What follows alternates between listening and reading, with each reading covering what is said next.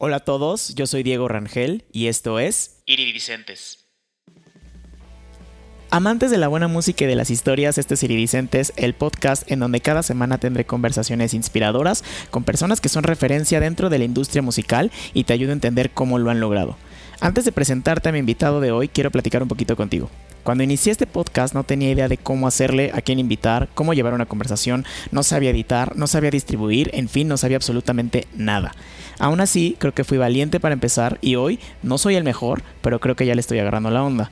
A lo que quiero llegar es a decirte que si tienes ganas de empezar algo y no lo estás haciendo porque consideras que no eres bueno, yo te diría que lo hicieras y luego te haces bueno.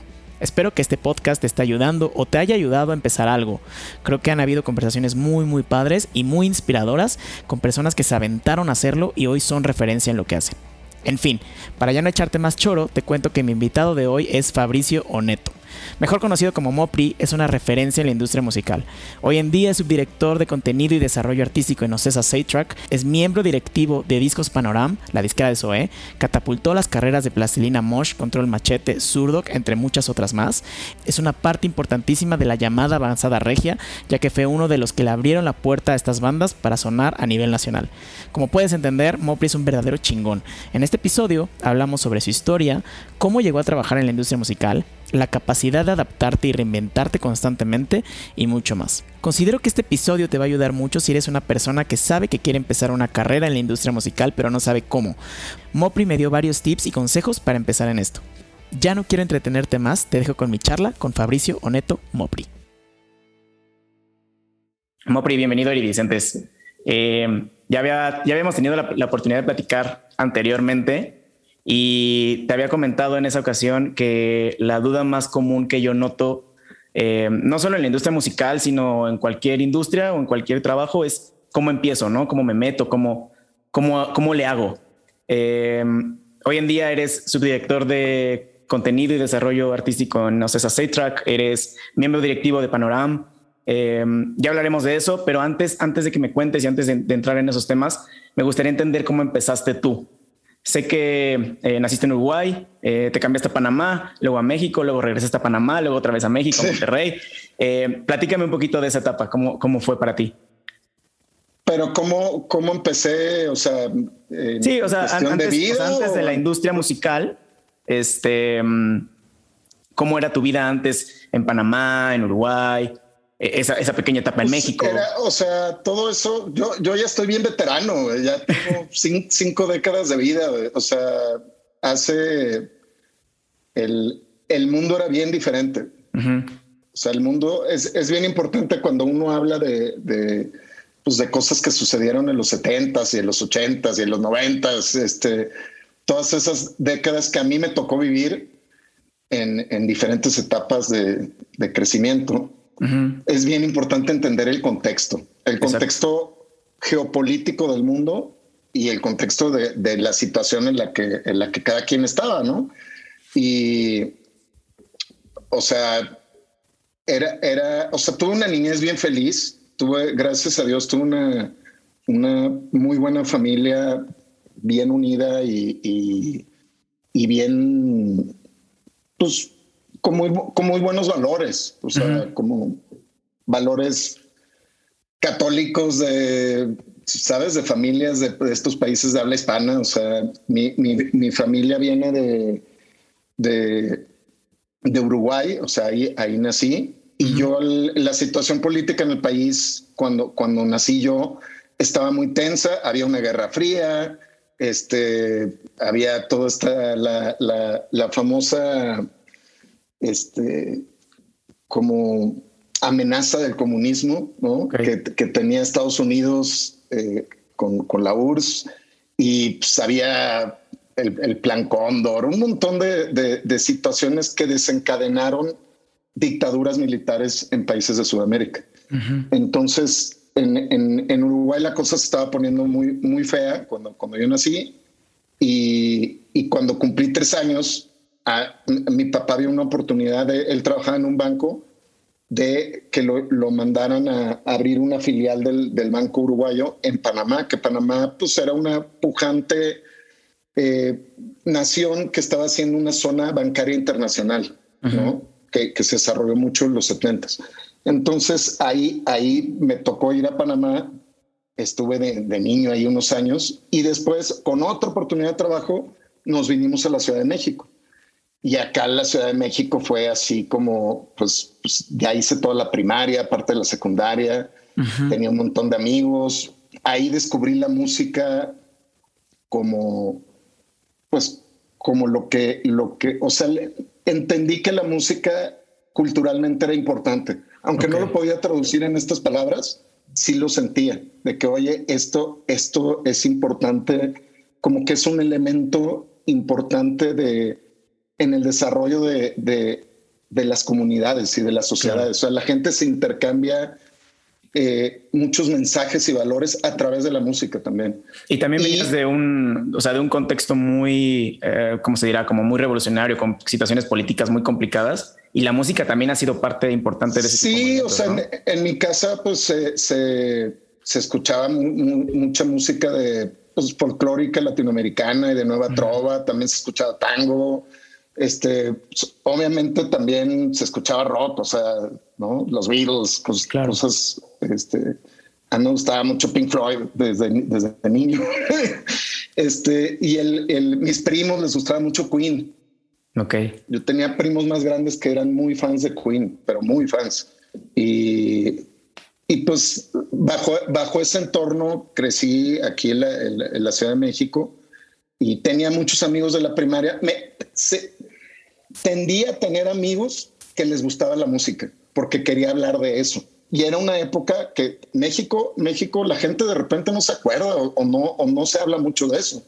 Pero el país estaba totalmente cerrado a las importaciones, a un montón de cosas. Era complicadísimo conseguir música. Era muy, era muy cara, los, vinilos, las cintas. no, no era una cosa así de eh, tan accesible y era muy difícil conseguir eh, ciertas, ciertos discos, o sea, porque no había, no, era, complicado que los encontraras. Ok. Entonces, pues tuve mucha suerte de que, por ejemplo, el, vecino de enfrente, que era de Monterrey, que era una familia de Monterrey, ahí, ahí fue la primera vez que me enteré de que existía una cosa que se llamaba Monterrey. En, ese entonces vivías este, en la Ciudad de México. En la Ciudad de México, en el, en el sur de la ciudad. Yo, yo vivía en primero viví por Campestre Churbusco, por el metro Tasqueña, y después viví ya más por, por cerca de Villacuapa. Ok. Muy cerca de Villacuapa. Y pues, imagínate en esa época, o sea, acababa el periférico. O sea, yo me iba a andar en bici y era, era, era, era, era, otro, era otro mundo. Estaba lleno de terrenos baldíos, esa parte de la ciudad. Lleno. O sea, terrenos baldíos así gigantescos. Entonces, el, tendía a tener amigos de la cuadra y de la primaria que les gustaba la música para, para poder, ¿sabes? De que, oye, este, sé de esta eh, vecina de aquí a tres cuadras que tiene este disco. ¿Cómo? Vamos. Y, llegabas con la vecina para escuchar el disco de, de lo que fuera, ¿sabes? De, Como medio clandestino, ¿no? Pues no clandestino, era como que, oye, tengo este disco, y vas a la casa de alguien a escuchar el disco. Era todo un, un, evento, ¿sabes? Toda una que es cosa incomprensible ahora. o sea, ahorita tenemos en nuestro celular acceso a lo que quieras, a toda la música que se ha grabado, ¿sabes? Pero pues, era, era una época que era una aventura ir descubriendo la música. Y eso es algo que en mí despertó un montón de interés y curiosidad desde niño, desde niño, así de, oye, este, existe esta banda que se llama Led Zeppelin ok, a ver, a escuchar. Y, pues, o sea, te ponían, no sé, Whole Lotta Love y era, ¿qué es esto? ¿Sabes? O sea, estabas descubriendo eh, cada, cada nuevo artista y disco que descubrías era una aventura. Y mi vecino de enfrente tenía un primo mayor que era regio y que iba mucho a shows en Texas y y, pues nos contaba historias de los conciertos y era como que, como que tú te imaginabas el concierto en tu cabeza.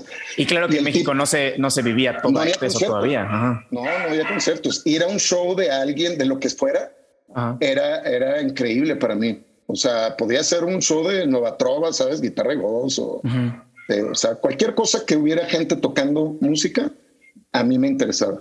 Y pues tocaba, tomaba clases yo de, ¿sabes? De bombo legüero y de guitarra y de cosas muy, muy, muy folclóricas, como que era, era, era a mi hermana, que tengo una hermana mayor que tiene seis años que yo, ella cantaba en peñas a los. Órale. O sea, yo, yo, era un niño y ella a los 14 años tenía que ir a acompañar a mis papás a cantar en peñas y cantaba muy bien. Y, y, eh, entonces eso era también de que, oye, que, que puedes.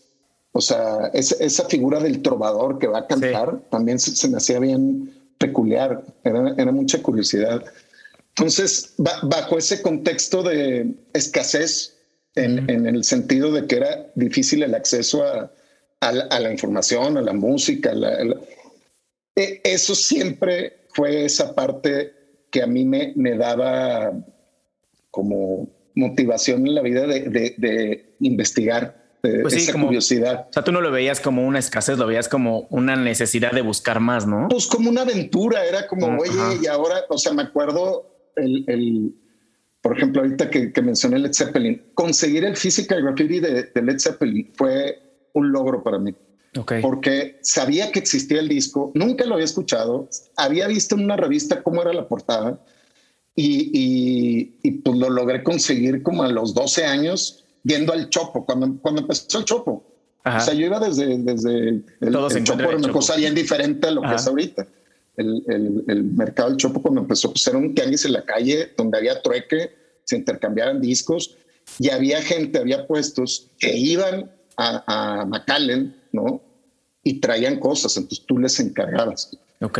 Y, y yo me hice amigo, bueno, no amigo, era un, clientillo bien, bien humilde de un, de un, de un, de alguien, de un postero. Y pues sí, fue de que, oye, quiero conseguir este disco. Y era caro porque era doble y de, entonces el día que lo conseguí, no sabes, me sentí como que, como que logré un gran...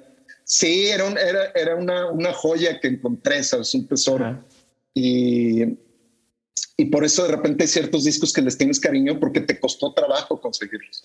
Cosa que ahorita la, la música es tan instantánea que ya pues, es, muy diferente el consumo, que también está increíble. sí, no, y ahorita las nuevas generaciones tal vez no, no, no lo entienden. Incluso yo, o sea, a mí todavía me tocó, a mí ya no me tocó, tocaron los vinilos, me tocaron los discos, em, los CDs, pero me acuerdo que antes tenían su librito con sus letras de las canciones, con algo que se me hace muy, muy padre que tenían antes, que ahorita creo que ya se está empezando a implementar otra vez, son los créditos, ¿no? O sea, quién era el productor, quién era el manager, el ingeniero de audio, o sea, y eso ya no está ahorita. Y como dices tú, o sea, el conseguir el vinilo en una ciudad o en un país en el que era complicadísimo conseguirlo, pues sí es una joya. Sí, y eso de los créditos, pues yo me los leía todos y era, era información, ¿sabes? Era, oye, a ver quién, ah, este es el ingeniero que grabó aquí, o este es el compositor, o esto. Era, era, era parte de como que del intercambio de complicidad que tenía también con amigos, ¿sabes? Y con, familiares. Era, era, era muy, muy, muy padre eso.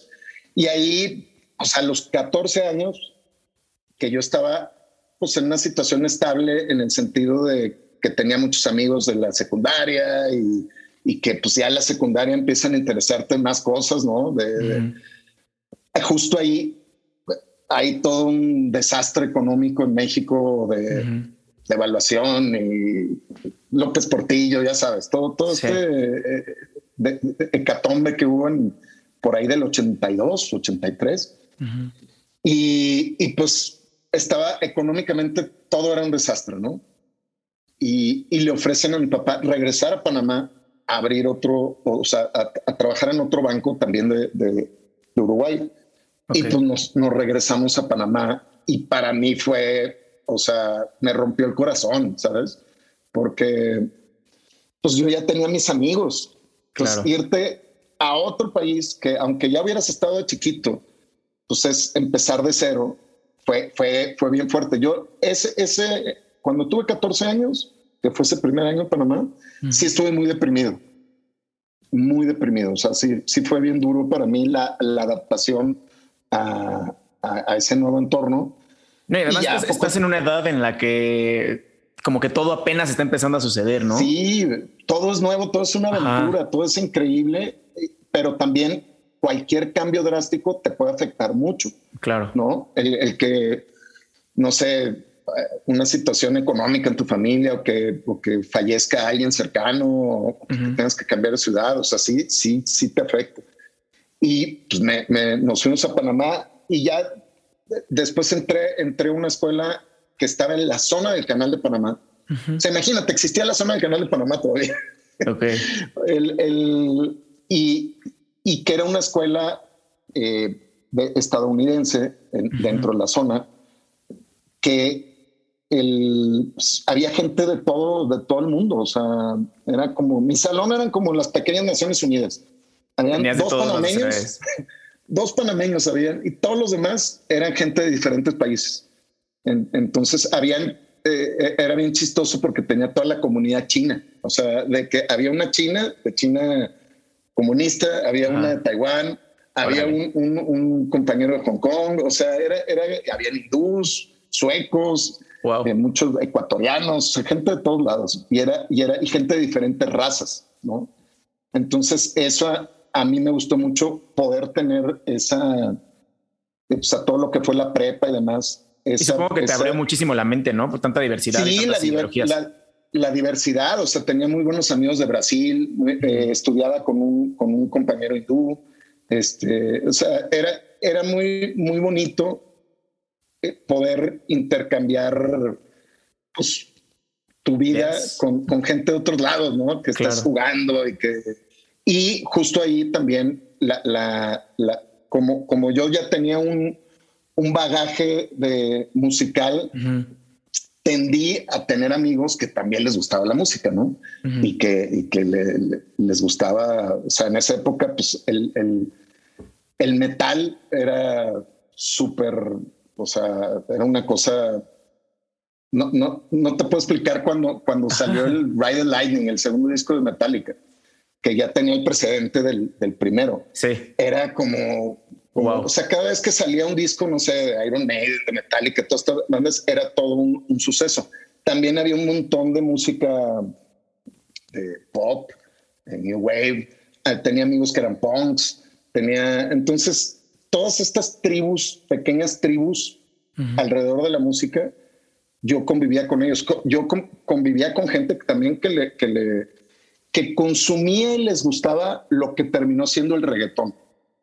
Es lo que te iba a decir, o sea, porque en ese entonces como que también pensábamos que el metal era como esta forma revolucionaria y así, pero el reggaetón en sus raíces era también muy punk, ¿no? Era muy radical.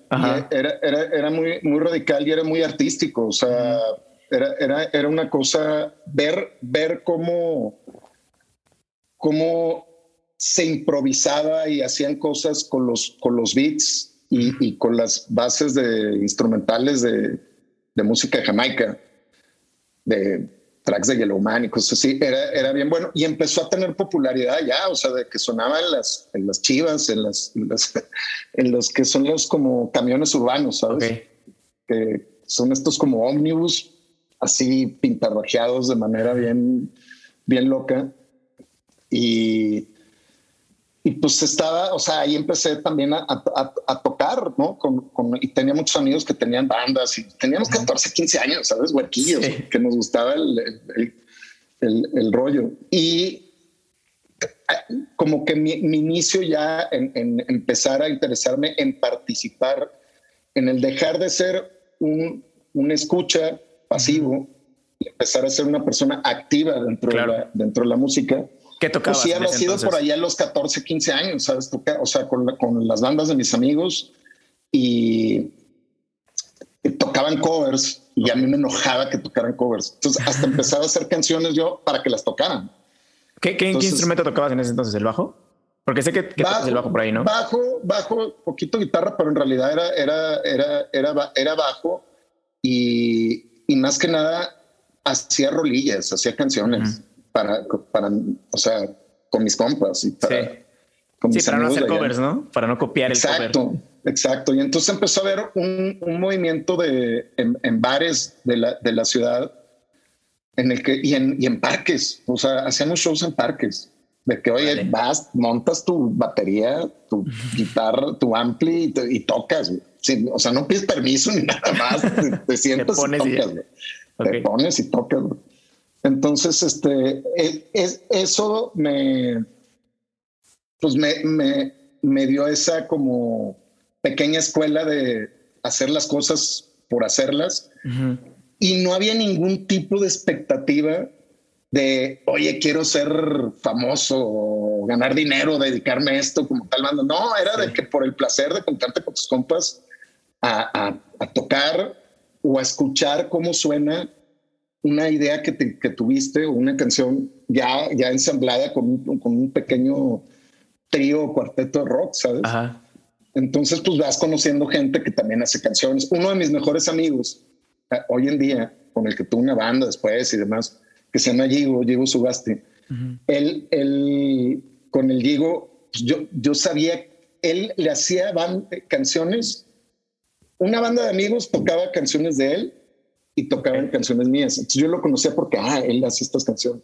Ah. Y ya tiempo después lo conocí por, por, por, por eso. Y pues nos hicimos amigos de toda la vida, ¿sabes?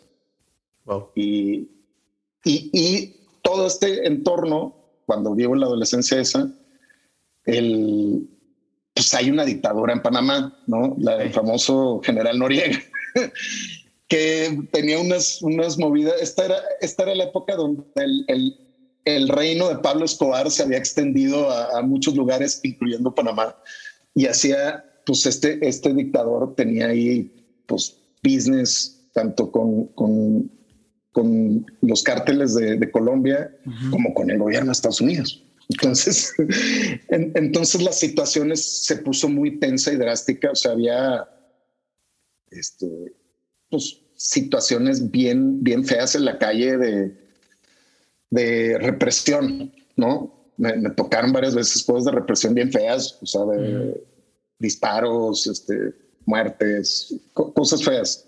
Sí. Y, y, estaba tan difícil la situación de que, pues, o sea, mis papás de que, oye, no, cerrar las escuelas, tú no vas a poder seguir estudiando aquí. El, hay, hay un, un, día me despertó mamá que, oye, tienes que ir a hacer un examen de admisión a una universidad. Y yo, ¿de qué estás hablando? Tengo un show con unos compas ahorita, tengo que ir. No me importa, tienes que ir. Entonces me fui a un examen de admisión y, y, yo me desentendí, ¿sabes? Me fui a hacer mis cosas y, de, y, y pues me admitieron y mi mamá de que, oye, pues te vas a Monterrey, te vas a Monterrey a estudiar, güey. Y, qué sentías tú? O sea, porque, o sea, veo, noto que cuando estabas en, la, en, la, Ciudad de México era como una etapa en la que al principio igual, bueno, igual no tan, no tan difícil, pero sí fue como un proceso de adaptación. Empezaste como a hacer tus cosas, te sacan de la Ciudad de México, regresas a Panamá, eh, también empezaste como un, proceso difícil de adaptación, volviste a empezar a hacer tus cosas y otra vez te sacan justo como en los momentos en los que ya estás como agarrando ritmo. Como agarrando ritmo de que no, hombre, te vas para otro lado y, y te obligan a reinventarte Ajá. esos cambios como persona. O sea, cuando sucedieron, pues yo, yo, yo no los entendía. Yo era de que, oye, pues ni modo, me tocó esto, vamos a darle y te adaptas y, tratas de, eh, estabilizarte emocionalmente y, tratar de operar como, lo más normal posible, ¿no? Y, y más cuando son entre dos países, o sea, porque justo te reinventas, te equilibras y además, este, pues sí, o sea, agarrar ritmo está cabrón en dos países que la situación no estaba tan complicada, ¿no? Sí, estaban pero, pero al final, bueno, lo bueno es que son países que, son muy, muy similares en la, en la base, ¿sabes? Se habla, se habla español, son, tienen valores más o menos similares, esto, o sea, no, no, hay, no es tan drástico como haberte ido a un país donde, donde sí la cultura es diametralmente opuesta, ¿no? O sea, pero, pero todos los cambios son muy buenos. Sí, sí, hay que verlos como, como algo inevitable en la, en la vida y hay que sacarle siempre pues, el, el, mejor provecho. Verlos en retrospectiva, pues es bien cómodo, ¿verdad? Pero cuando sucede, sí, pues tu mundo, que es bien chiquito, se, se desmorona. Entonces, que eh, ahorita, ahorita viéndolo en, retrospectiva, en, hablando de estos cambios, ¿qué hacía, o sea, qué crees que, que hacías bien tú o que tenías como una característica que podías adaptarte a estos cambios? A capacidad de adaptación, lo que hacía era que tenía, tenía buena capacidad de adaptación este, y, siempre he tratado de adaptarme al, lugar que me toca ir, o sea, y pues, respetar las reglas, ¿sabes? De, dónde vas, o sea, no, no, las vas a cambiar. Claro. O sea, no, no, se va a adaptar al lugar donde vas a ti, tú te tienes que adaptar al lugar donde vas. Entonces, después de todo este rollo, pues básicamente mi, mi, mamá, que le agradezco hasta el día de hoy, siempre le he agradecido, ella tuvo la, la, la entereza de decidir por mí en ese momento. Y fue una decisión pues, que cambió mi vida, o sea, de que te vas a, te vas a Monterrey, no me importa, pum, me patearon, porque las circunstancias era imposible quedarme en Panamá, o sea, iba a perder este, dos años, o sea, estaba bien fea la situación. Y al primer año que regreso, después de ir a Monterrey de vacaciones, me tocó vivir la invasión de Panamá ahí, en Panamá, estando en Panamá de vacaciones en una playa con mis compas, la invasión y fue así una, una también una de las grandes experiencias de mi vida, el, eso, o sea, el, estar en un país invadido por, por, pues por una potencia militar más grande. o sea, y, y, pues ya estando en Monterrey, el, pues fue, fue, fue una, una, un cambio de vida, pues radical. O sea, me, claro, otra vez. Sí, porque Monterrey es una ciudad bien diferente a lo que yo estaba acostumbrado, ¿no? Es muy, muy, muy distinta a, a muchas cosas que, que, yo estaba acostumbrado.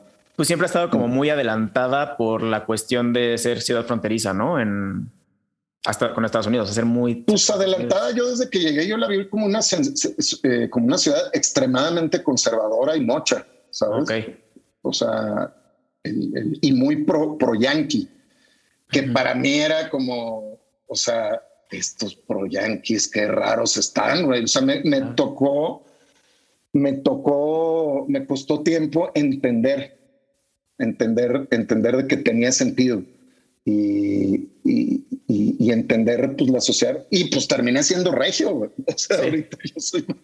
O sea, terminé siendo regio. O sea, me, me, me convertí. me convertí. Y, y, en este, en este, en ese proceso que llegaste a, a, Monterrey, empezaste a estudiar en el TEC de Monterrey. Y con esta pues ya hambre de, de, de la música em, que ya habías como empezado a desarrollar en la Ciudad de México, luego otra vez en Panamá, ¿Cómo te empezaste a meter en, en, pues sí, como en la industria musical o en el mundo, en la escena musical regia en ese entonces? Ah, desde el día que llegué. O sea, llegué donde iba a vivir con mi, con mi estuche de bajo y enseguida, o sea, me vio un chavo de que, oye, ¿cómo estás? Este, ¿tocas, ¿Tocas bajo? Yo, sí. ¿Cómo te llamas? Yo, no, Fabricio, vengo de Panamá, bla, bla, bla. Este, ah, mucho gusto, bla, bla. Oye, tenemos una banda, estamos buscando un bajista. Ah, ok, qué padre. Este, y ahí conocí a, a, los primeros con los que estuve tocando. O sea, me la pasé tocando en bares de covers los primeros años en, en, Monterrey. Todos los jueves tocaba en un, en un lugar de covers que se llenaba el lugar eh, y con amigos de la universidad tocábamos ahí por diversión y y pues, o sea, desde que llegué ahí me, me, me, instalé en la, como en la pequeña escena local. Claro. Y de ahí empecé a conocer un montón de, de, de, gente, de músicos que tocaban en otras bandas. Y, y más que empezar a relacionarme con mis compañeros de la universidad, enseguida me empecé a relacionar con gente que era regia y que vivía en Monterrey, que no tenía nada que ver con la universidad. Entonces me, me, me ayudó mucho eso, no estar aislado en el mundo de la universidad. O sea, tú puedes ir a una universidad, estudiar en una ciudad y no interactuar con la ciudad, pero en lo absoluto, ¿sabes?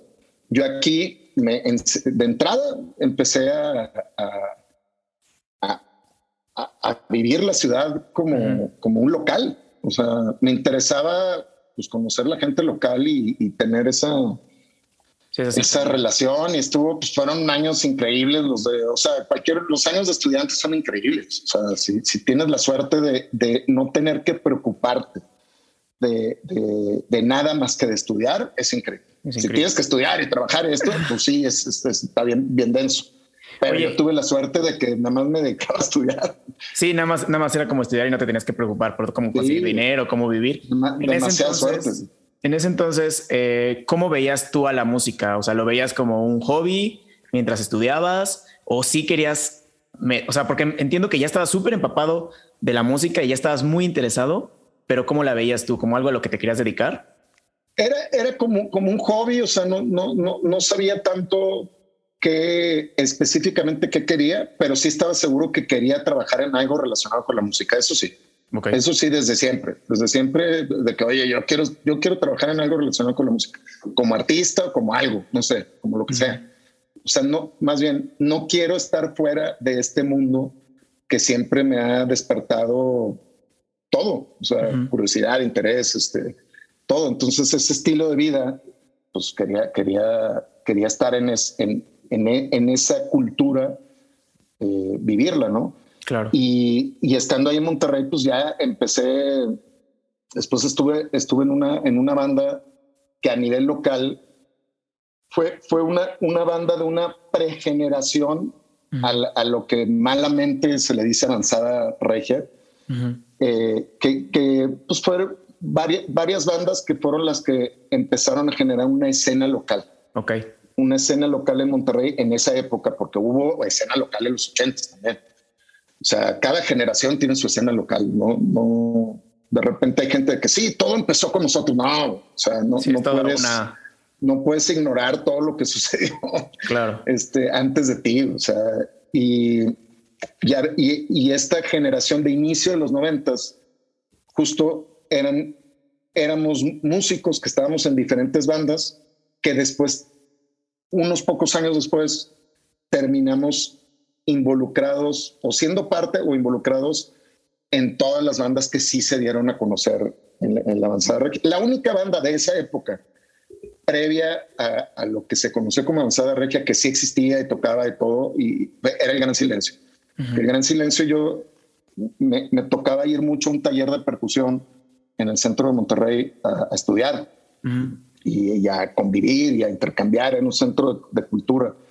Y, pues ahí desde chavillos, el Tony y el Cano, o sea, tenían su banda y tocaban y tocaban con sus tambores y eran, música increíble. O sea, para mí era así como, wow. y, y de hecho, creo que es, para mí es la mejor banda que ha salido en Monterrey en toda la historia. Este, Culturalmente es la más, la más fuerte, ¿sabes? La más representativa. La, más representativa. Y pues ahí estaban dándoles desde 91, 92, sí. con, con, todo. Y, y, surgieron todas estas bandas y demás. Entonces la banda que yo tenía, a, Carnienses, que le iba muy bien a nivel local, o sea, llenábamos lugares y, y, le iba muy bien nos, nos sí teníamos ya la seriedad de dedicarnos a eso este, y, de, y de buscar contrato discográfico y producciones y demás. Y, o sea, estábamos metidísimos en eso. Y yo en ese entonces estaba terminando la carrera, ya en los últimos semestres de la carrera. Y como, como estábamos muy activos y muy serios en, en, en eso, sí empecé a interesarme en el music business en lo que es el negocio de la música, en, estudiar el negocio de la música y me, empezó a apasionar. Entonces fue, fue, fue algo que, o sea, me, me, me empezó a... Te empezó a llamar, a, interesar, es curiosidad. Y, lo, y esa curiosidad em, empezó por como decir, oye, nos estamos metiendo en un mundo que no sabemos cómo funciona y, pues, quiero entenderlo para proteger mi proyecto, ¿sabes? La, banda en la que estoy, el proyecto en el que estamos varios. ¿Y cómo te empezaste, empezaste a conocer del music business? Porque si hoy es difícil, ahorita en México, estudiar. No, hombre, hoy es súper fácil. bueno, es fácil por el Internet, pero en sí no hay tantas universidades o tantas como. Pero es que no, no necesitas una universidad. a, eso que, a eso quiero ir. ¿Cómo, cómo no necesitas una universidad? O sea, sí, es bien, bien, si puedes tener cursos, talleres, eh, carrera, eh, genial, pero en realidad no necesitas una universidad. O sea, la, formación, la información y las herramientas para formarte en el negocio de la música están ahí. Es nada más cosa de irlas a buscar. Yo lo que hice fue que investigué que existía, sí existía una, en la Universidad de Miami, una carrera relacionada a music business. Conseguí la bibliografía y empecé a conseguir libros. Ok. Y los leía. O sea, el This Business of Music, el famoso This Business of Music, es como la, la Biblia que se usaba hace 50, 40 y 30 años. O sea, y todavía es un, o sea, ya ha tenido un montón de ediciones y de, y de adaptaciones. El, pues, es, es, un, es, un, libro denso de, de, leer y me acuerdo que hubo un, verano en la universidad que me, o sea, fueron unos tres meses que me dediqué exclusivamente a tratar de, de entender lo más posible por mí mismo ese libro en, su totalidad. Y ese fue como que el primer ladrillo sólido en conocimiento de, del negocio de la música, ese libro. Después conseguí más y siempre estaba tratando la, misma curiosidad de conseguir los discos y, ay, el physical graffiti, ¿cómo hago para conseguirlo? Era, era con, con bibliografía información relacionada con eso. Y hasta el día de hoy, ¿eh? hasta el día de hoy. O sea, no, no, no, no es, no, es algo que haya parado, ¿no? Es, Ese es un proceso continuo, o sea, no, no para nunca. No, y además, porque ni el de descubrir música, ni el de descubrir música o, entenderla, tratar de entenderla, el, porque nunca te la acabas. ¿Cómo tratar de estar al día en, en, cuestiones que afectan todo el ecosistema del negocio de la música, que, que es, es muy cambiante, y muy complejo. Y, y sí es una herramienta muy valiosa tener las bases cuando menos si te quieres dedicar a esto. Sí, porque además, y, o sea, como dices, o sea, cualquier, creo que cualquier cosa en la que te dediques, eh, necesitas siempre estar como actualizado y siempre tratar de aprender algo nuevo. Y ahorita más en esta época en la que es súper cambiante, necesitas estar actualizado para poder implementar como todas esas em, cosas que vas aprendiendo en la nueva música y, y así, como mantenerlo como siempre movido. Em, sí. hablando, regresando otra vez a esta parte de que tenías tu banda y empezaste como a meterte en esta generación previa a la avanzada regia, em, ¿cómo fue este salto de tocar en una banda a empezar como ya dedicarte como mm, como a estas personas que están detrás de las bandas, por ejemplo, que empezaste como manager, ¿no? ¿Cómo, fue este salto? No sé si fue a raíz de lo que ibas aprendiendo en The Music Business. Sí, o sea, la, banda está que se llamaba Carmenses, nos de Monterrey vinimos a tocamos un montón en donde podíamos, diferentes ciudades. Bueno, en Monterrey nos acabamos de Monterrey, o sea, no, no podíamos crecer más. Había el, el, el baterista, que es Iván Moreno, que es, un baterista extremadamente bueno, de, que, ha tocado con, bueno, toca con Moenia, tiene sus bandas, sus proyectos, ha tocado con Café Tacuba, el primero Unplugged, o sea, ha tocado con todo el mundo. el, Iván era mucho el, el, el, líder PR de la banda y su, su hermano, Celso, era el manager. Okay. Y Celso, y ellos dos después hicieron una empresa backline muy, muy importante aquí, aquí en, en, México, pero ellos dos eran, eran muy, muy buenos en relaciones públicas. Entonces, pues conocían, se llevaban muy bien con los caifanes, con Fobia, con, bandas ya súper establecidas en, esa, en esos tiempos y siempre estaban empujando de ver oportunidades, de que, oye, vamos a ver, este, cómo abrir un show de fobia en tal lugar, ¿no? Y, pues nos, nos, daban el espacio.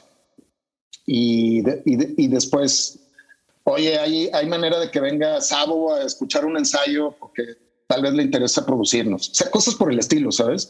Y llegamos a venir aquí a, México y pues, a tocar en el circuito de aquí lo que se podía y en alrededores y demás. Y, y ya estábamos como muy cercanos a cerrar un, un, un, deal con, con, un sello y, y, la banda se desmoronó. Hubo una pelea, una, una bronca muy fuerte entre, entre par de integrantes y se desmoronó. El tecladista era Alejandro Rosso. el de Plastilina Amor, que es muy, muy, pues hasta la fecha, muy querido y amigo mío. Y, y, Rosso era el, el, tecladista. Mi amigo este de Panamá que te dije era el cantante. Ok. Este, y pues Iván era el baterista y había dos guitarristas muy buenos, o sea, excelentes. Pues la banda se desmoronó y nos quedamos, hubo gente que se regresó a Monterrey, gente que se quedó aquí. Los que nos quedamos aquí empezamos a, a, a, pues, tratar de ver si el proyecto lo, lo, de otra manera lo planteábamos. Entonces, con mucho esfuerzo, armamos canciones, algunas que venían de la etapa de Carneses, otras nuevas, y regresamos a Monterrey a grabarlo. Y otra vez entra aquí la parte de reinventarte, ¿no? O sea, otra vez pasa pues algo que te obliga a reinventarte. Como que, oye, ¿qué, ¿qué, hacemos? Además, tratamos de grabarlo y todo. Y cuando, cuando grabamos estos, esta como producción, que el ingeniero de esa producción es, fue Ricardo Haas, que es otro gran amigo mío, que terminó siendo años después mi socio en una empresa de management. Todo, todo, todo esto de, o sea, si voy escarbando gente que conocí en ese entonces y que todavía tengo relación, pues son, es parte de las relaciones que hay que tener y el networking cuando tú vas construyendo tu camino, ¿no? Claro. Entonces es, es ver con qué tipo de personas puedes tener afinidad de intereses comunes y, y, y, también, en, o sea, química para trabajar o colaborar. Eso, eso, es, eso es bien, bien importante, como que saber, saber identificar con qué gente puedes desarrollar tus proyectos y, alcanzar tus objetivos y, armar equipos.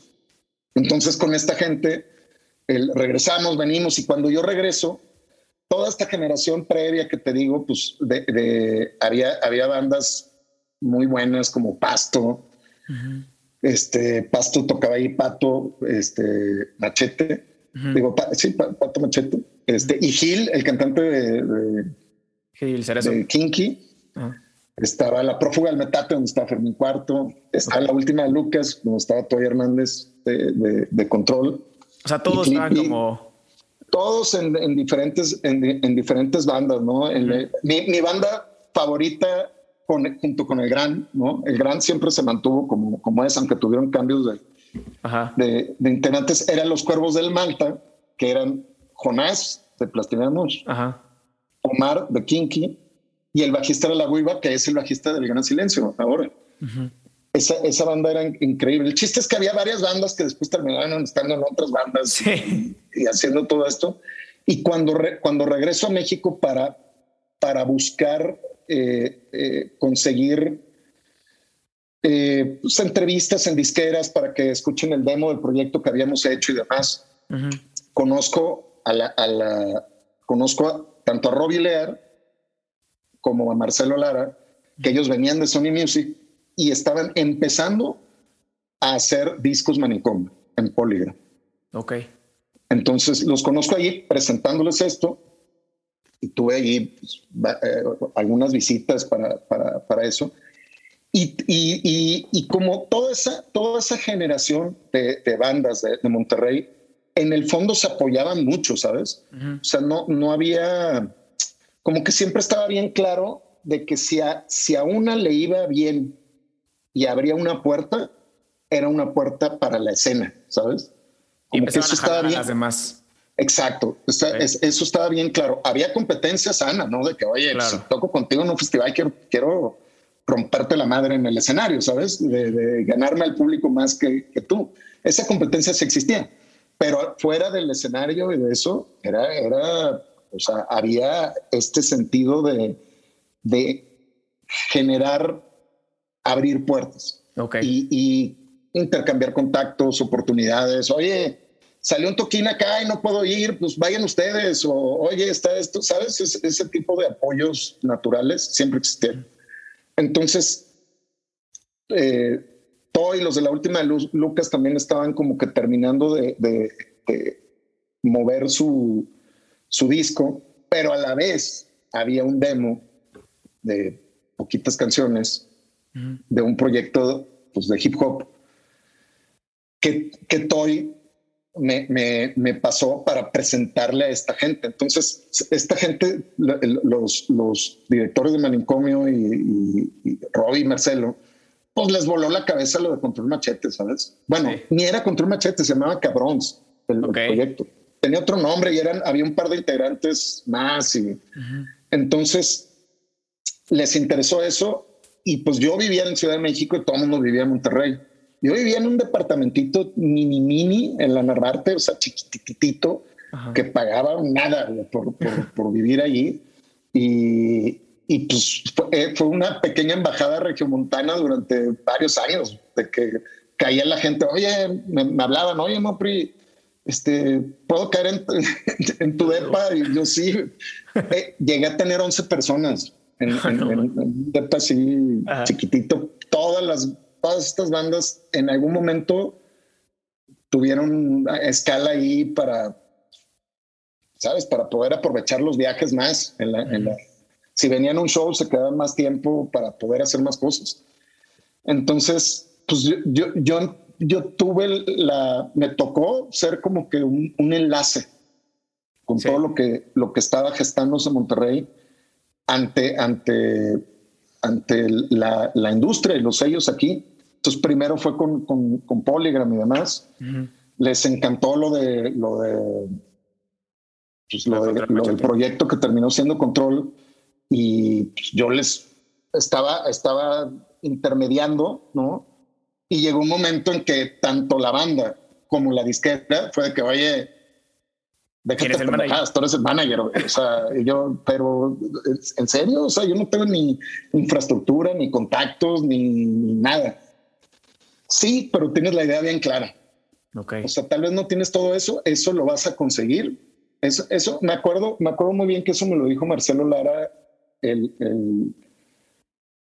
en, en, una plática que tuvimos como que, oye, no te preocupes, o sea, todo eso te lo da el camino. Tú, tú tienes algo bien importante que, que esta, este proyecto confía en ti y nosotros confiamos también en ti. Entonces sí necesitamos una persona de confianza que ayude a que esto este, tome forma y pueda empezar a, y tenga que hacer todo lo que se tiene que hacer. Y pues, así, así empecé la parte del, del, management formal y profesional. Este, tuve la suerte de que mi primer, mi primer proyecto que empecé a trabajar fue contra Machete. Sí. o sea, ni más ni menos. O sea, me tocó una locura, un fenómeno. No, y aparte, lo, o sea, hablando otra vez lo que decías, ¿no? O sea, a ti se te abrió una puerta y esa puerta la dejaste abierta para la de más avanzada regia que venía ya, ¿no? O sea, que de, alguna forma te ayudó a ti a poder entrar en esta puerta junto con, esta, con estas bandas que hoy son bandas importantes de, pues a nivel nacional ya, o sea, son, una, son representativas de México. Son, referencia, referencia, importante. Muchas, muchas de las que me tocó trabajar en esa época, pues son, son, son una referencia y le tengo mucho cariño yo a esa época guerrillera que tuvimos todos, o sea, en, te estoy hablando del 95 al 2000, 2002. Fue muy guerrillero. O sea, no era, no era el mundo como, como es ahora. O sea, el contexto es bien diferente. Este, pues, se, se, eh, se, vendían CDs, pero ya empezaba a haber piratería fuerte, tanto física como digital. O sea, empezó el MP3, que, que, que fue una crisis bestial a partir como del 98, 99, densa a la industria discográfica. Y después, tanto los presupuestos como los anticipos, como las cosas que podías hacer, eran extremadamente limitadas, estando en una mayor, comparado con lo que tienes ahora al alcance, ¿sabes? Claro. Con, mucho más opciones.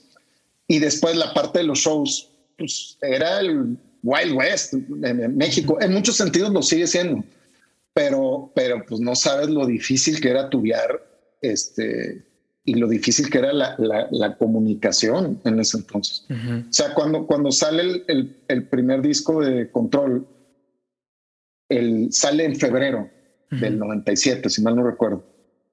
Fue un, fue un fenómeno automático, ¿no?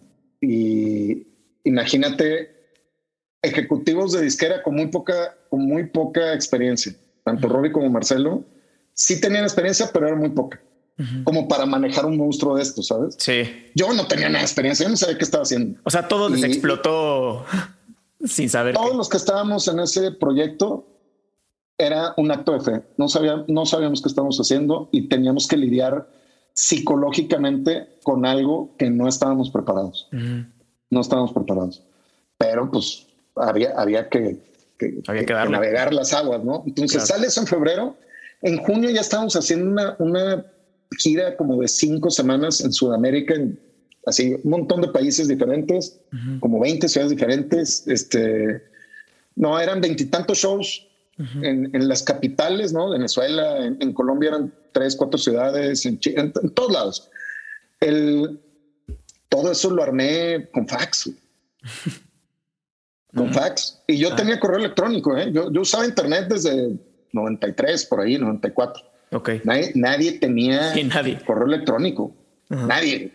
O sea, cuando, cuando conocí a alguien que tenía correo electrónico, no sabes, me ponía bien feliz. Era como que, wow. Y pues todo era por fax. Las comunicaciones, mandar los riders, los contratos, era, era bien, bien complejo.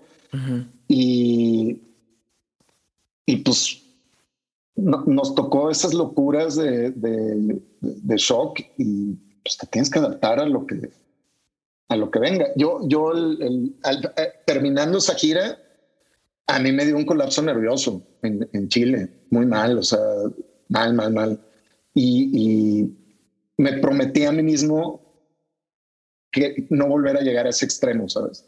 Ok. De, tener un colapso nervioso por, pues, por la presión de, todo lo que sucede. Y, pues sí, sí me ha tocado un par de veces estar cerca, ¿sabes? Otra, vez, pero no es, no es, no es sano. No es muy sano este. Pero serán pues, otras épocas, o sea, eso ya pasó. Es, de hecho, no me gusta el, lo veo, lo veo. Hay mucha gente que vivió esa época y después dejó de estar en la industria, que lo ven o de una manera muy romántica o de una manera con mucho resentimiento, porque, porque ya no están involucrados, ¿sabes? Ya no, o sea, no les tocó seguir. Entonces lo ven de repente como que con, con resentimiento, como, como raro cuando, oye, pues velo, si te tocó una experiencia de vida increíble de poder grabar o de poder eh, salir de gira y en otras ciudades. Qué chido. Si a la siguiente generación o a las siguientes generaciones con menos esfuerzo les va mejor y pueden vivir de esto y tú no te tocó, hey, así es, así es la vida. O sea, no, no, no, ¿sabes? No, no. Sí, Entonces es bien raro. Yo, yo lo veo como algo que ya pasó este, que tuvo su, su, su, valor, que me ayudó a mí a, formarme a, punta de trancazos también, con, con, muchas cosas positivas, pero también con cosas, con muchos errores, muchos fracasos, muchos, muchos tropezones de los que tienes que aprender, o sea, o aprendes o, y, y, mejoras y te adaptas, o, o, no vas a poder seguir trabajando en esto, ¿sabes? Sí este, esta también es una industria bien cruel y despiadada y que, tiene ciertos, ciertos como parámetros y, códigos y es muy fácil. Este, es muy fácil tirar la toalla, ¿no? Así como es fácil entrar, es muy, muy difícil sobrevivir y, mantenerse. Y tiene, pues implica un montón de retos como cualquier, como cualquier cosa que, la gente se dedique. claro. Y, o sea, lo que yo noto en muchos de los managers que conozco es que entran a esta industria casi por accidente, ¿no? O sea, casi por accidente son, se convierten en managers. Este, si tú pudieras ver, o sea, en retrospectiva, todo lo que hiciste bien, tanto antes de serlo como durante tu época de manager, ¿qué crees que hiciste bien y qué crees que te motivaba a no tirar la toalla, porque como dices, o sea, es muy fácil salirte, o sea, es difícil entrar, es súper complicado mantenerse y es muy fácil que te saquen o salirte, ¿no? ¿Qué crees que hiciste bien como manager?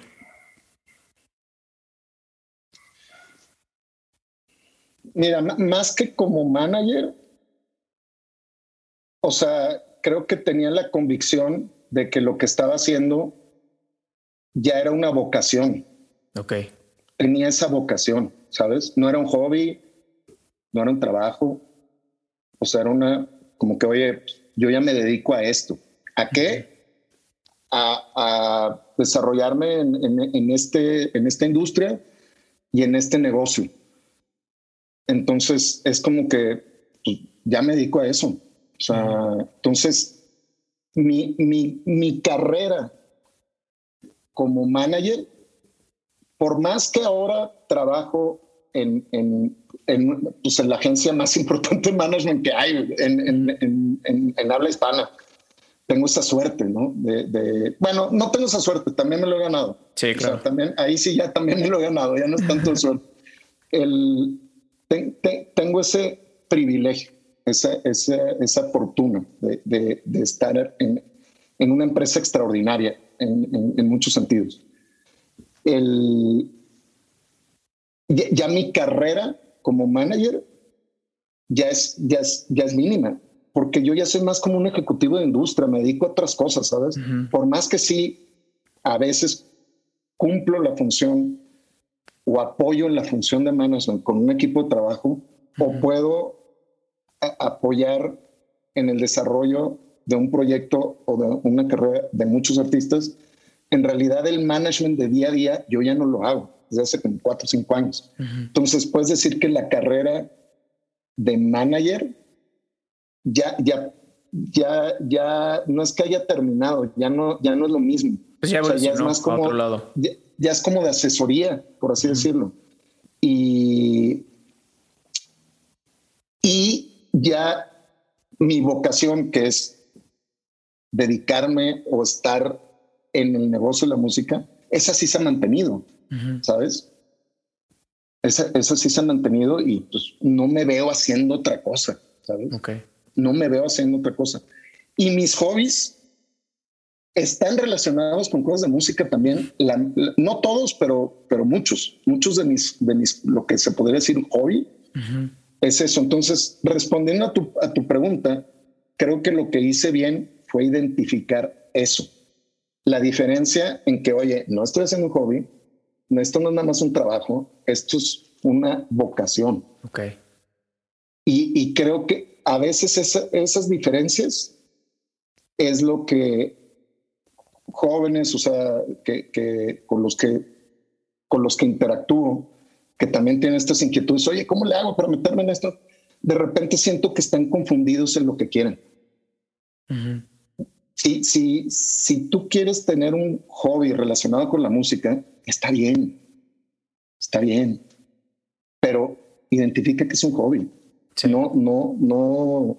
Y si quieres tener un trabajo dentro de la industria de la música, es, válido que sea nada más un trabajo, ¿sabes? Y ya, como cualquier trabajo. O sea, no, no, pero si, si lo que quieres es tener una carrera, es otro nivel de preparación. Y si tienes una vocación que, que, es genuina, de que nace de tu, de tu interés y de tu curiosidad y todo, pues ya todo lo que hagas va a estar dirigido a eso, ¿sabes? Porque es así. O sea, tiene, no, no, todo, todo va, va en eso. Yo, es, es como, como, como lo veo yo, como el saber, saber diferenciar en realidad qué quieres. O sea, la pregunta no es cómo le hago para, para meterme a trabajar en el negocio de la música o en la industria o en los shows. Es más bien, oye, ¿qué quieres?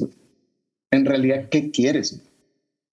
Y, y, todo es válido, ¿eh? O sea, todo es válido. Si, si, si quieres, o sea, oye, quiero este, vivir lo que es irme de tour con una banda, pues busca la manera de, irte de tour con una banda y vive, vive la experiencia, está increíble.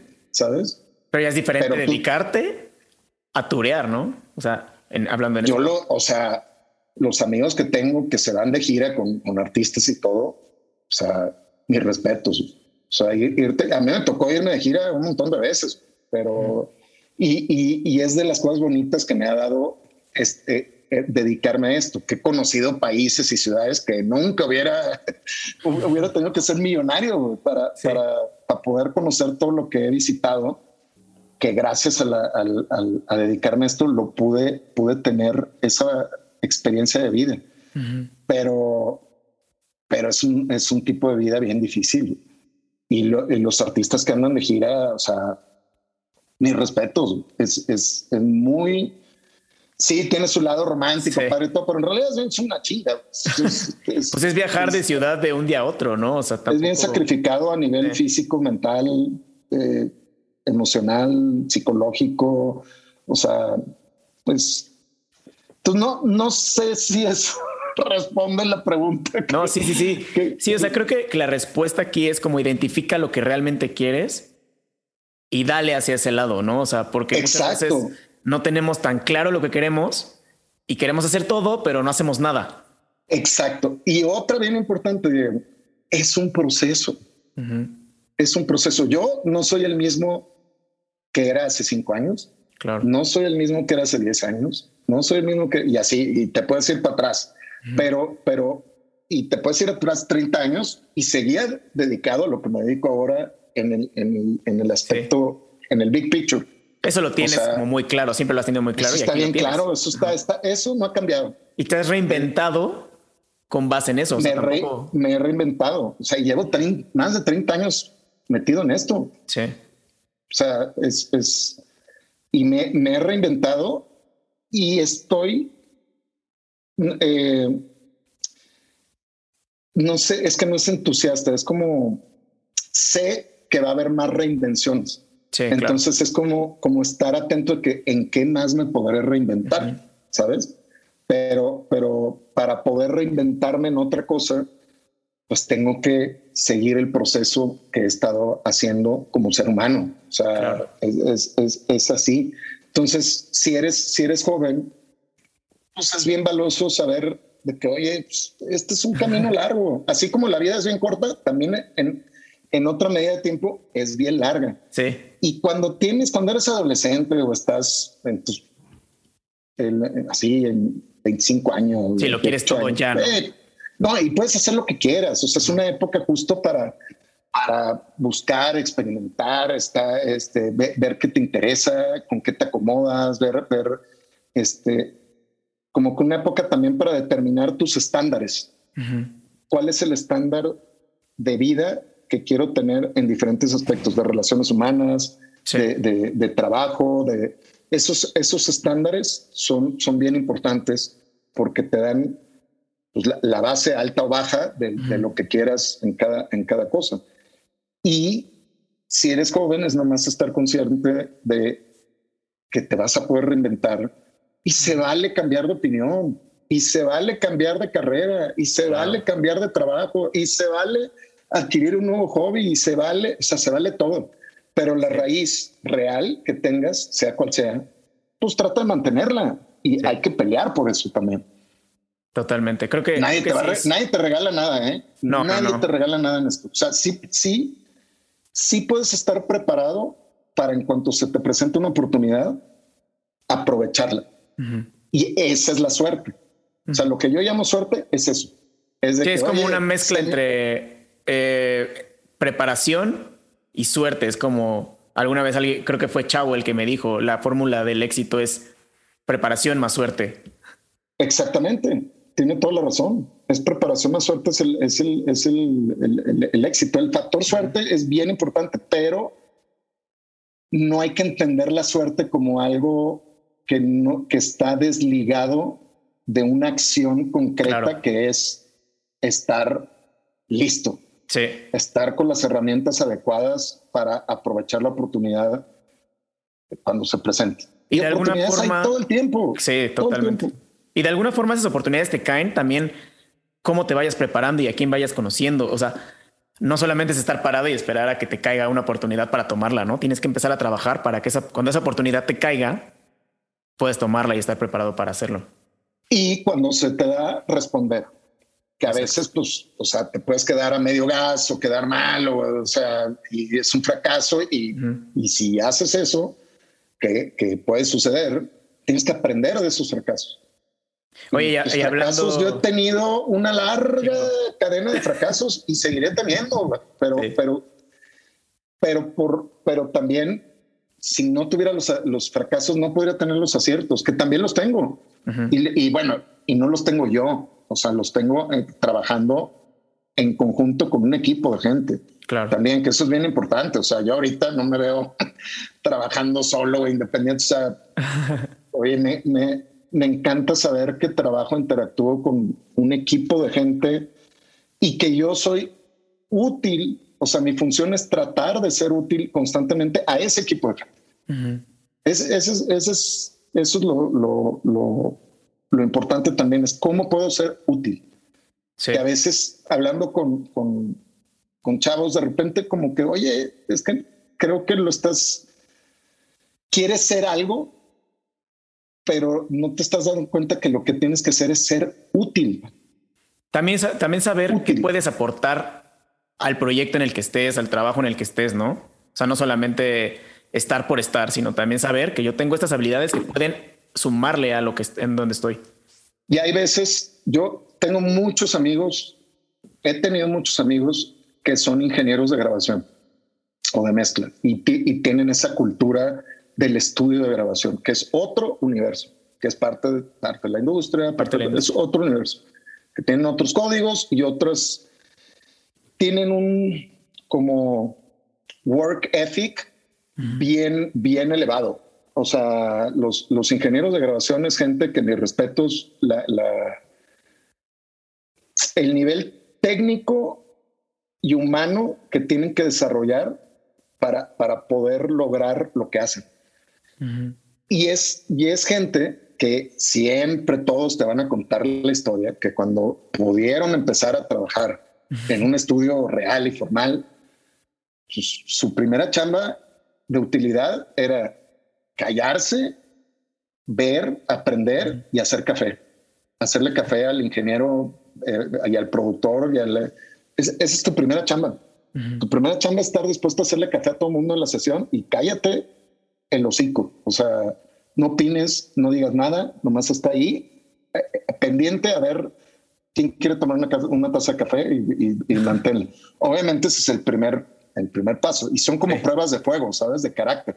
Okay. O sea, no, no existen eh, esas cosas nomás porque sí, de que Ay, vamos a hacer este bien, este como despiadados con los que están entrando. No, no, no, lo hacen como una prueba de carácter, porque el, estilo, el, ritmo de trabajo de, ese entorno es, es bien especial, ¿eh? no es para cualquiera.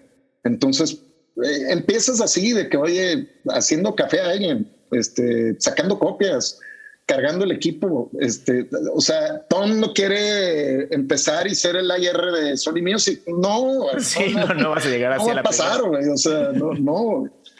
Oye, y hablando de esto, o sea, tú ya tienes, eh, si no me equivoco, ahorita me vas a corregir, aprox 11 años en Saytrack, en Ocesa Saytrack. Sí, ya voy a cumplir 11 años. Eh, ¿cómo, ¿Cómo entras? 10 ya llevo. 10 ya llevas. ¿Cómo entraste a SafeTrack y cómo fuiste escalando hasta donde estás ahorita? Venía yo, o sea, todo esto de Monterrey, estuve mucho tiempo como manager independiente en el sentido de que era yo solo, con toda esta parte de la avanzada final de los noventas, de que eh, Control Machete, Prestinamos, Surdoc, este, trabajé un tiempo eh, con La Barranca, fui el primer manager de Moderato, o sea, imagínate, y, y fui manager de, o sea, empecé a, manejar a Zoe por ahí del 2000. Y con el primer disco Zoe, cuando estaban, estaban trabajando el primer disco. Y toda la parte del segundo disco y demás, este, me, me, me tocó a mí solo. Y después me mudé otra vez a Monterrey en el 2002. Me mudé a Monterrey y al mudarme a Monterrey hice una empresa de, management que se llamaba Home con dos, dos, socios que son amigos muy queridos míos, que es Ricardo Haas, que te había dicho que era el ingeniero este, y Javier Montemayor, que Ham, él, él trabaja en, en que es compañero de, o sea, pasó de ser mi socio a ser pues compañero de la, de, la empresa. Entonces nosotros tuvimos siete años en, en, en Monterrey desarrollando Home nos especializamos mucho como ingenieros alternativos, ¿no? Entonces manejamos a SUE, Susi 4, que es electrónica, Guadalajara, este, Cartel de Santa, Bolobán, este, Jumbo, un montón de, un montón de, bandas de Monterrey y de otras ciudades en, en, ese enfoque más alternativo. Entonces, el, pues como, como agencia empezamos a tener cierto tipo de, de, nombre, ¿no? Y de, de, relevancia. Y ya pues, los tres teníamos eh, experiencias previas y ya había gente que nos ubicaba, ¿no? De la, de la, industria, de todos lados.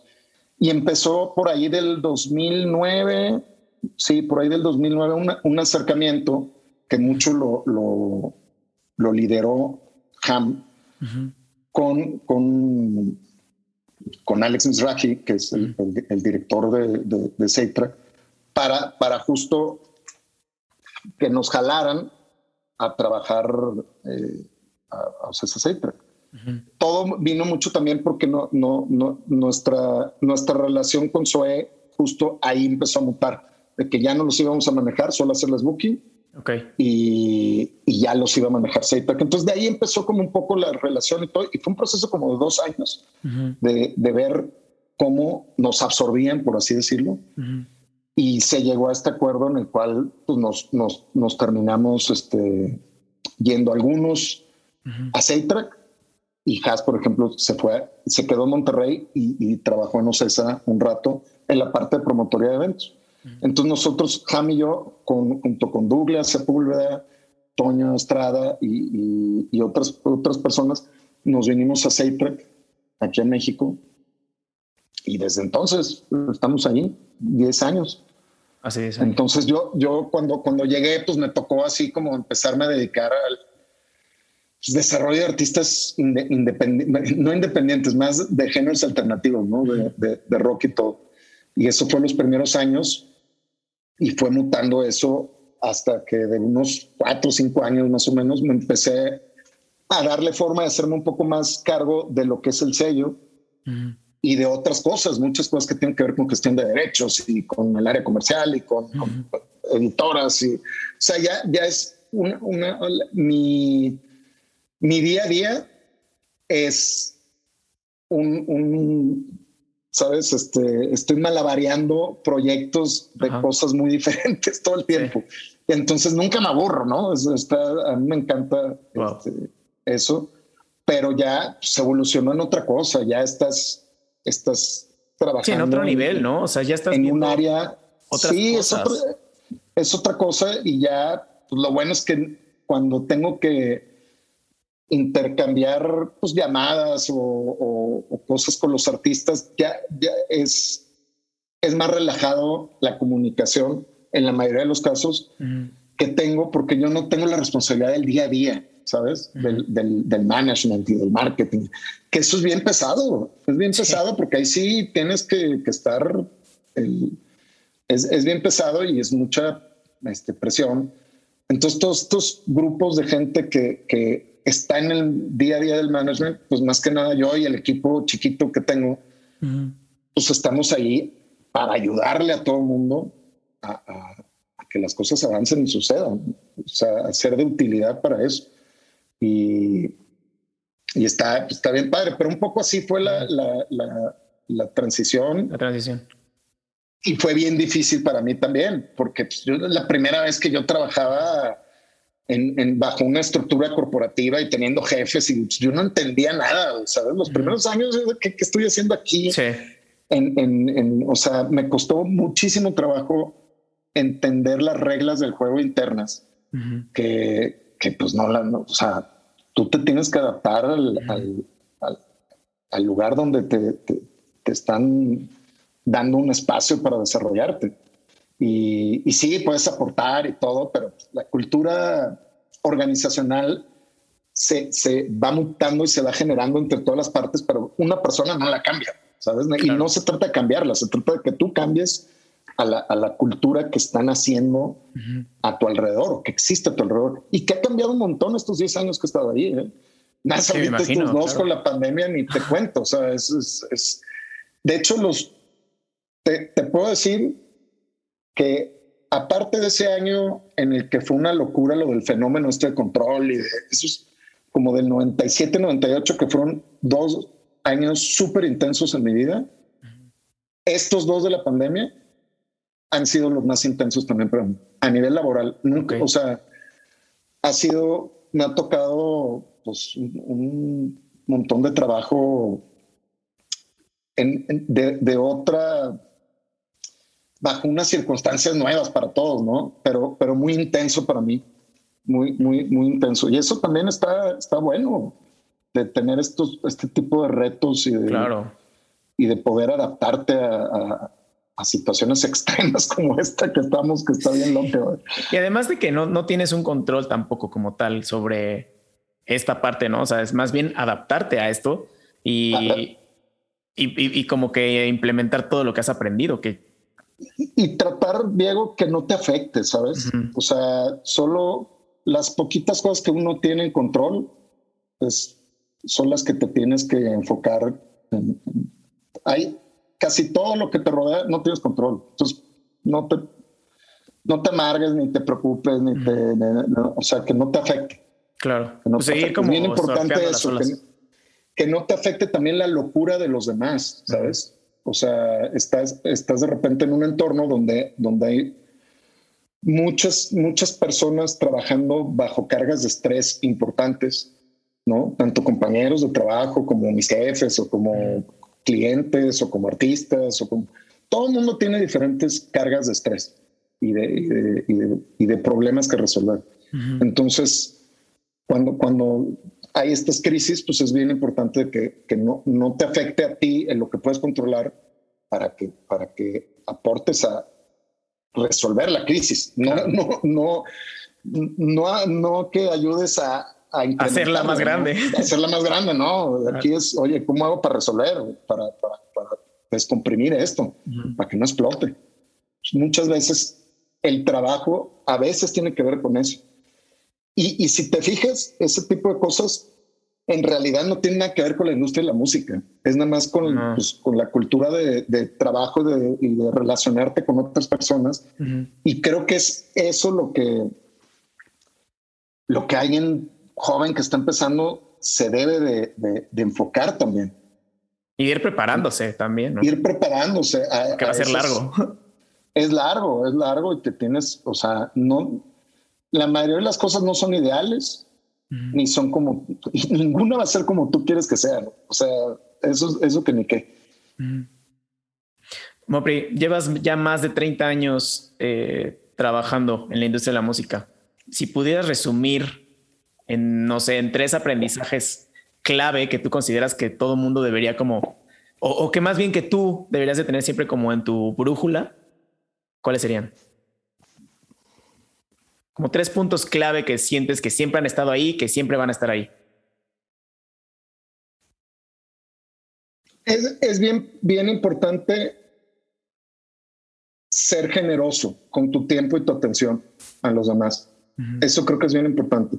No siempre lo he tenido, pero ahorita sí, sí estoy consciente de eso.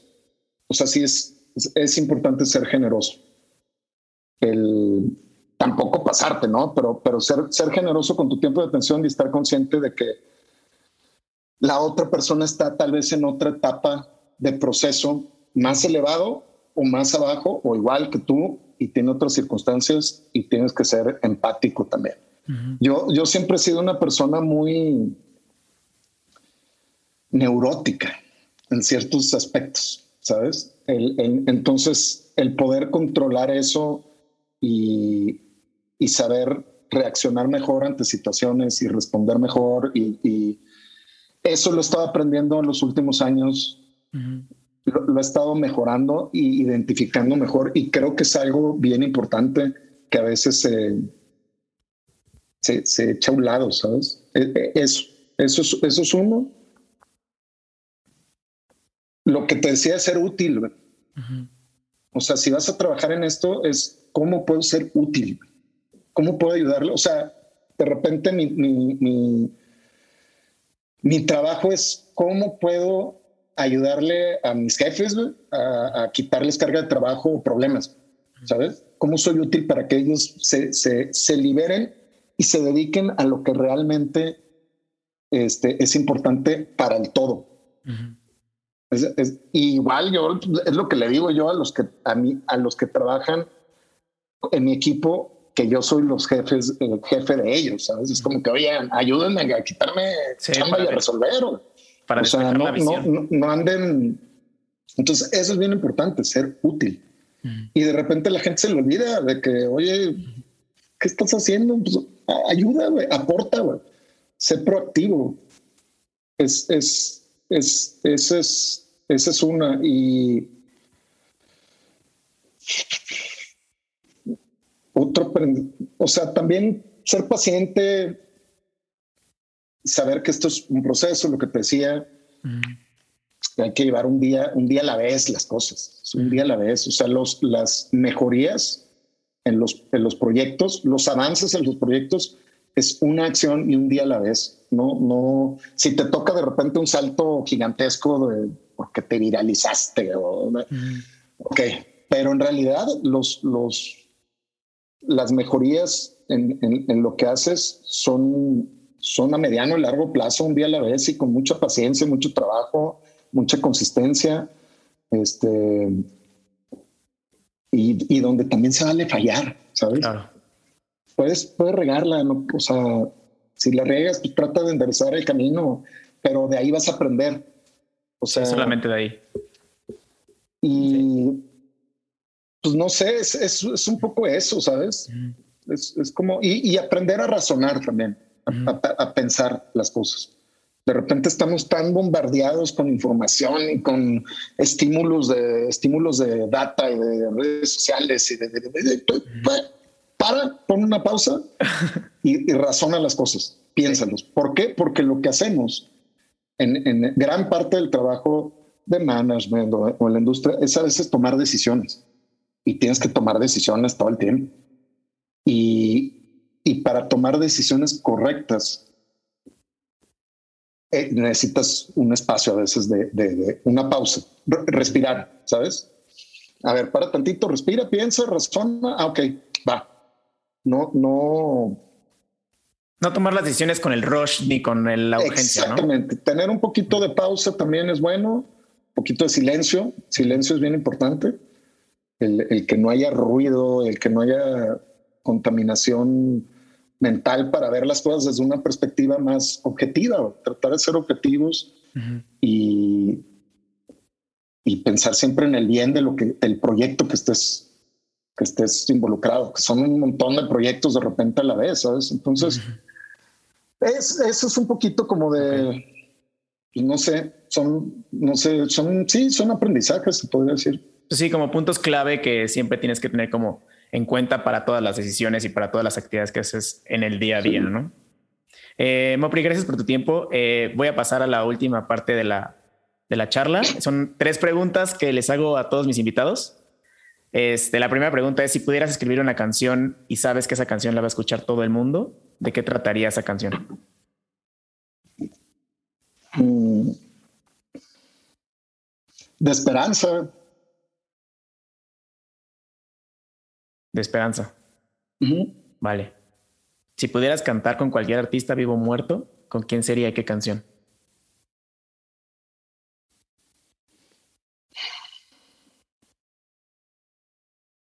pero no cantar. No, no, yo creo que sería. Ajá. Puede ser cantar, tocar o trabajar incluso con cualquier artista. No, no, no sabría qué decirte. ¿eh? O sea, es que están, este, probablemente me iría a una cosa muy oscura de música clásica o de renacentismo, algo así, güey. O sea, de, ¿sabes? De una, cosa por ahí. Me encantaría ver a Bach, ¿sabes? Mm. O sea, no sé, tocar un eh, como con Bach. Ok. una de sus piezas, eso sí sería de wow, o sea, una maravilla.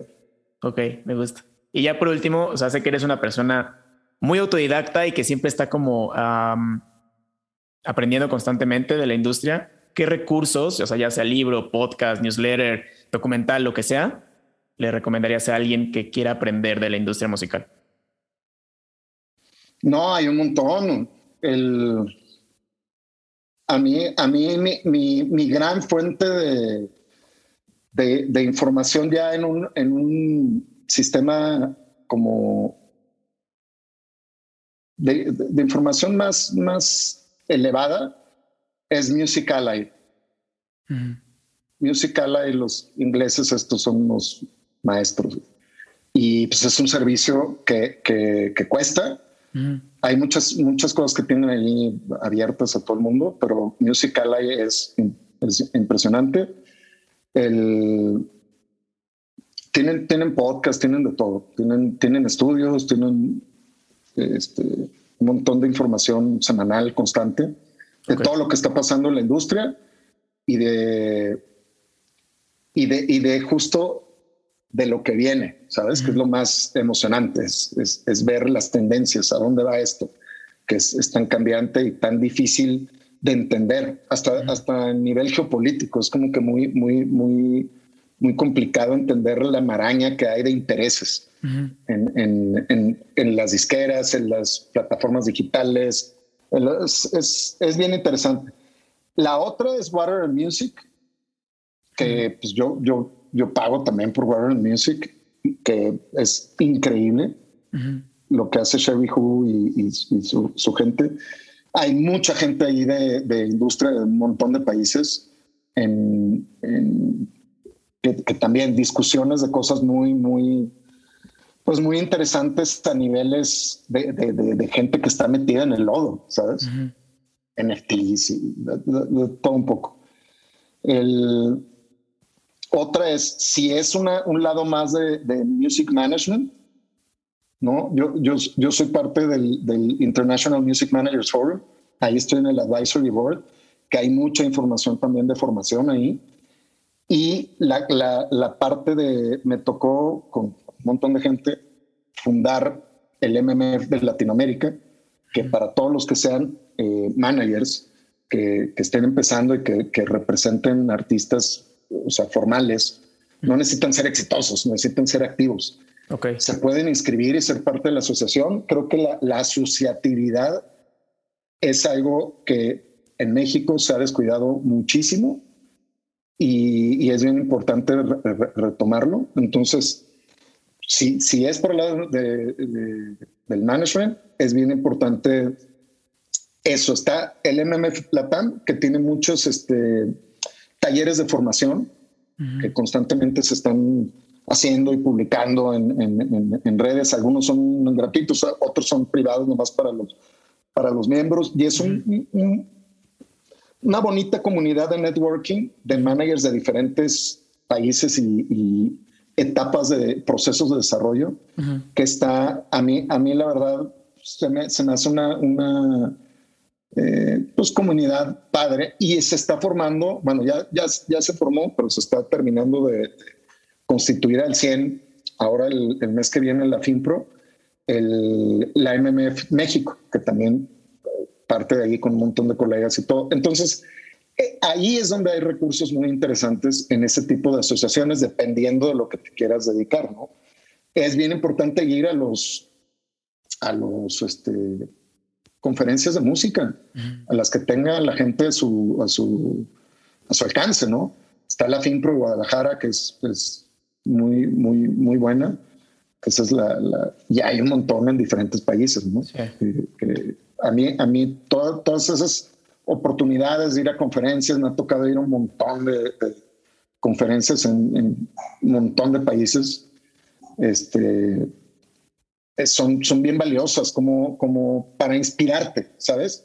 Son buenos lugares de inspiración, de que vas y te inspiras, de, ah, o sea, hay gente trabajando en esto y en esto y haciendo esto y conoces gente. Y, entonces creo que la, la inspiración mucho va por ahí y, y pues, o sea, es, yo, yo, es, es de las cosas que más le agradezco a esta carrera en serio, de las que yo creo que más le agradezco es haber tenido la oportunidad de ir a Nueva Zelanda y Australia por conferencias de música, ¿sabes? Que me hayan invitado.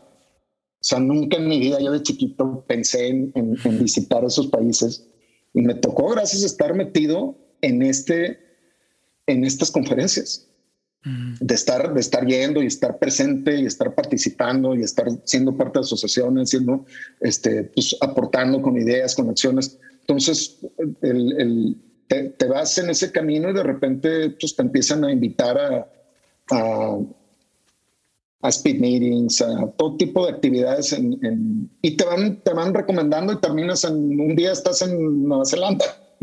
¿Sabes? En, Nueva Zelanda con la primer ministra de, Nueva Zelanda, sí, jamás te lo hubieras imaginado. No, no, no, no, imagínate. Es, entonces. Qué chingón. El, es, es un universo, un universo, la industria de la música. Y sí necesitamos que las, que las, yo lo veo así, o sea, sí, sí tengo esperanza que las nuevas generaciones traigan un mejor chip que nosotros. Creo que sí lo traen, creo que sí traen un mejor chip, mucho más vivo y desarrollado para el negocio y para las cosas. Y, necesitamos también que la, que, la, que la industria en general evolucione hacia, hacia un mejor lugar. El, sistema está podrido en muchas partes y hay que, hay que, hay que renovarlo y hay que mejorarlo y que sea mucho más justo, transparente y, lleno de oportunidades para todo el mundo. ¿Sabes? es, es, una industria complicada, complicada, pero la, la verdad, dedicarse a cualquier cosa que, que uno le interese dedicarse dentro de esta industria es algo que sí tiene un montón de, posibilidades de sorprenderte, de, ayudarte a tener una experiencia de vida más plena y más rica. Entonces, e, es, es, es como lo veo. Yo, yo cuando, cuando me, me preguntan así de que, oye, que me recomiendas dedicarme a esto, que, yo le digo, sí, sí, si es tu vocación y si, dale, o sea, sin miedo, pero dale con todo. El, es un poquito eso, Diego, no, no, no, no va más, más allá que, que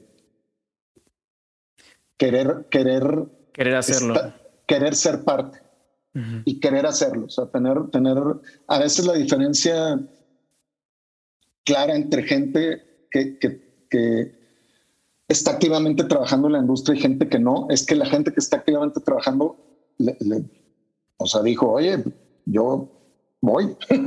o sea, le dieron con autoridad a lo que querían y le dieron seguimiento y constancia y y no es ya ni un tema de capacidad, ni de palancas, ni de... Es un tema de querer, querer hacer las cosas y hacerlas. Y como dices, ¿no? O sea, la vocación es importantísima, porque si no tienes vocación es, muy fácil rendirte. Es bien importante, o sea, es bien importante saber que, que, en realidad ser bien honesto contigo mismo y saber qué quieres, qué estás buscando. Me encanta. Mopri, pues muchas gracias por tu tiempo. Este, ya por último. No, a ti, Diego. Qué, padre platicar contigo. Creo que me la, me, la, me la, pasé muy bien platicando todo este rato. Podría estar platicando un, rato más. Yo soy feliz de la vida de platicar estas cosas siempre. Y, y, te, te, felicito de acercarte a, a, tanta gente que estás haciendo y que ya llevas cuarenta y tantos este, episodios es, bien, es bien valioso que existan más eh, espacios de diálogo y de discusión de estos temas con, con todo tipo de gente, ¿sabes? Es súper es, súper dinámica la industria, o sea, no te la acabas jamás. Sí, no, y sobre todo, creo que, o sea, como decías ahorita, ¿no? Em, creo que ahorita ya hay más gente interesada por también la cantidad de información que hay eh. Y no sé, aquí el objetivo es como bajar toda esa información de las personas que saben, que ya tienen más experiencia, para dar también otro, otro enfoque a la información, ¿no? No solamente como la parte técnica o teórica, sino también la, parte la parte, pues ya más en práctica de la gente que lo ha hecho y cómo lo ha hecho. Y más humana. Y más humana, justo. O sea, la historia detrás, o sea, justo lo que, lo, que platicamos desde el principio, ¿no? O sea, todo lo que tuvo que pasar, todo el contexto que tenías tú detrás para que fuera sucediendo lo que sucedió y, llegaras hasta donde estás ahorita. Sí, es muy importante. Mucho de todo es también tener esa curiosidad, ¿sabes? De, de, si te interesa algo, pues persíguela, o sea, sé curioso, sé, investiga, o sea, y, y justo este tipo de espacios son los que le ayudan a la gente a investigar más, a ser más curioso. De repente alguien en, tu podcast puede decir algo que, que le, le prende la chispa al que te está escuchando para irse por un, por un, lado que le puede ayudar, ¿sabes? A desarrollarse. De eso se trata. Sí, de eso se trata, de, de, exponer todas estas, pues todo este universo que dices que existe, o sea, porque no solamente el mundo de la música es una persona que se para encima del escenario y canta o toca, ¿no? Detrás de eso hay todo un universo. Hay, hay un mundo y eso es un ecosistema de, pero miles de personas que, que, que, trabajan en esto en, en cada ciudad. y, y, la industria es más que los conciertos de rock, que todo uno lo ve así, yo de que, oye, no, hombre, los palenques es industria, los, los teatros del pueblo, las ferias, o sea, no, no, no se vayan por la idea mainstream de las cosas, ¿eh? O sea, la música regional que hay en... Esa es la industria verdadera, esa es la, valiosa, la que, la que culturalmente tiene el... el que mueve el, ecosistema en, muchos niveles. Sí. Entonces, el, el organillero de la calle, todo eso es industria también, ¿eh? Sí. Los bares, los... todo. Sí, hay un chingo de industria. Uf.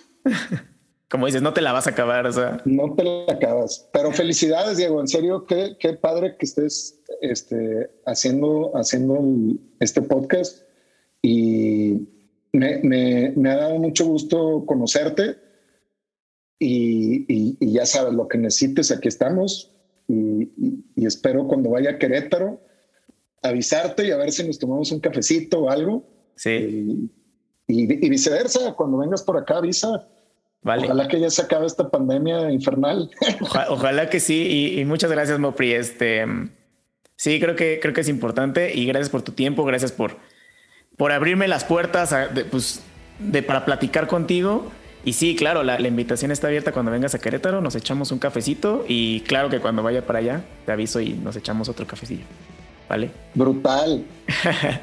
pues muchas gracias, Mopri. Espero que te la hayas pasado muy bien. Este, nos vemos todos el siguiente lunes. Bye.